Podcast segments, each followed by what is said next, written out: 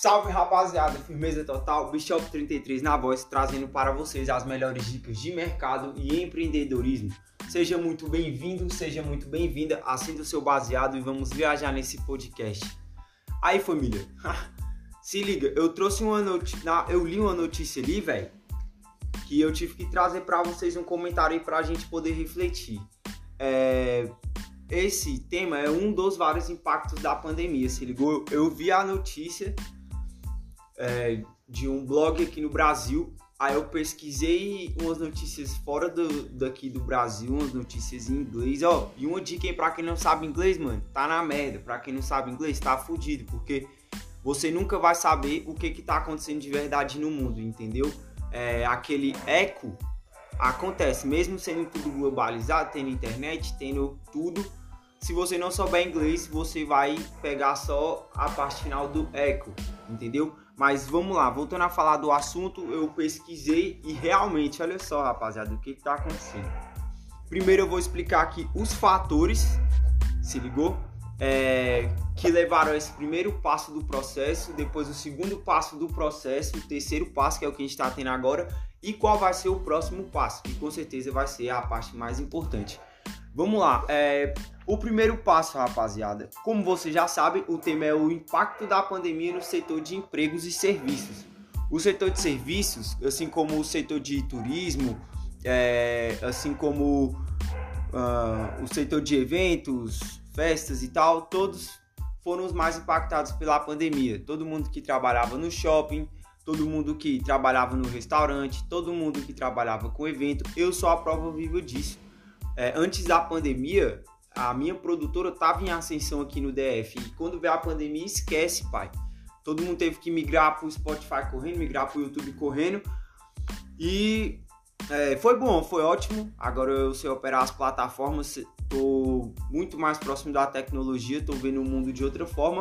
Mas a questão ali da grana do show foi ruim porque a grana do show é a grana automática. Você vai lá, canta e pega o cachê, ou pega metade antes e metade depois. Mas é uma grana que faz o seu fluxo de caixa aumentar e ser mais.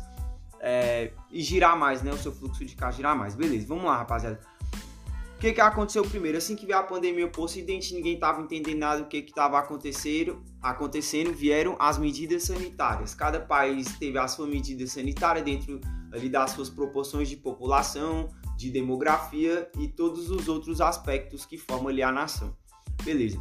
Automaticamente, um dos primeiros passos foi o lockdown. O lockdown foi separar todo mundo, cada um nas suas casas, a gente já sabe disso. Beleza. Mas aí, com a vida do lockdown, automaticamente as indústrias pararam, automaticamente o setor de serviço parou, todos os serviços pararam no planeta todo. E o que muitas pessoas achavam que ia ser só meses foi se arrastando, se arrastando e se arrastando. É, com esse fato aí, muitas pessoas sem emprego, várias foram demitidas, empresas falindo. Qual foi a iniciativa do governo para ajudar esse povo ali é, a pequeno prazo e continuar com a economia aquecida, continuar ali com o setor de consumo, as pessoas compraram. Tiveram a genial ideia do auxílio emergencial. Fora o Brasil, Estados Unidos, é, vários países da União Europeia, a Inglaterra também, que não faz mais parte da União Europeia, também teve essa iniciativa. Alguns países aqui da América do Sul vieram com a iniciativa do auxílio emergencial. Foi majoritariamente os países do Ocidente que vieram com o auxílio. Eu não estou dizendo que é ruim o auxílio, por mais que eu esteja num tom irônico, eu não estou querendo dizer que é ruim o auxílio, rapaziada. Não, que isso. Ajudou muitas pessoas, mas da forma que foi distribuído, você vai pagar por ele. Ah, você vai pagar, mas cedo ou mais tarde eu vou explicar o porquê. Veio o lockdown, veio as medidas, trancou tudo. Beleza, a galera tá em casa, tá sem receber, tá sem trabalhar, vamos dar esse auxílio aí. Cada país também projetou lá o seu auxílio e começou a dar o auxílio para as pessoas. Todo mundo recebendo auxílio, a economia relativamente se manteve aquecida, as pessoas consumindo, continuou comprando. Toda a safra lá que estava planejada para ficar ou para sair, me desculpem, e ficou, foi vendido aqui mesmo, até que estava de boa. Mas aí veio a virada do ano. 2021 já era um ano projetado para grandes inflações. É, e não foi diferente no Brasil. No Brasil, estamos acostumados com a inflação. Aqui para a gente é, é normal, para o brasileiro é normal. Para nós que temos aí menos de 27 anos, não é, mas para as pessoas mais velhas que a gente, eles já estão acostumados com a inflação. A gente nasceu na época que cresceu no governo bom, as coisas dando certo, o Brasil era o futuro. Então a gente não sabe ainda o que é inflação, entendeu? Um dia eu vi um post que tava assim, é, porra, no período que eu saio de casa, a carne, o quilo da carne tá 30 conto. Se ligou? Massa, mano. É, se você for pegar o restante da história do Brasil, a gente sempre teve muito esse período de muita inflação, os preços altos. É, então a gente tá mal acostumado. Ok, mas os países lá da Europa, os americanos, eles, mano, eles não têm muita ideia o que, que é isso, entendeu? Eles pagam um, um dólar na Coca-Cola, entendeu? E a gente paga aqui sete reais. Então eles não têm noção do que, que é essa inflação. E tá rolando uma inflação global por conta da, é, da estagnação dos serviços. Parou, na verdade, o serviço do lockdown. Então, o governo foi distribuiu ali é, a grana nos, lá nos Estados Unidos. Eles queimou uma parte lá do tesouro lá. Eles, é, fora esses gastos, teve gasto com saúde, uma série de fatores. Tanto é que eles tiveram que subir o teto de gastos aí, lá do, dos gastos públicos deles. Na Europa, em alguns países aconteceu, outros não, né? É, eles não vão sofrer tanto por isso. Mas aqui no Brasil a gente está vendo todo esse rebuliço aí que está causando aí esse impacto. É, a inflação aí já é um dos efeitos dessa grana, porque primeiro é, o Brasil ele estava crescendo ali lá em 2019, tinha ótimas projeções para 2020, é, principalmente na parte de desenvolvimento e economia, mas a pandemia estragou tudo, teve, todos os países teve que se reestruturar, mas com o Brasil é diferente, porque a gente sabe a história dos nossos políticos, a gente sabe exatamente como é que é a classe política daqui.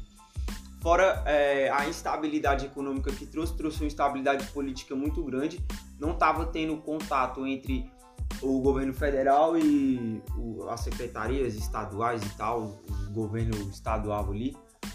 Então houve muita instabilidade. É... Mas teve o auxílio.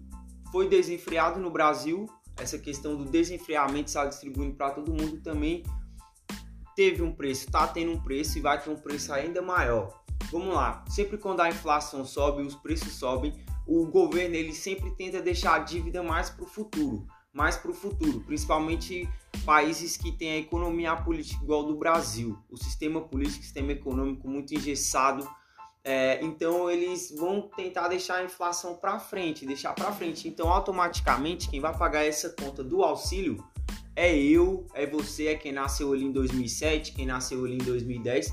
São essas pessoas que vão pagar essa conta.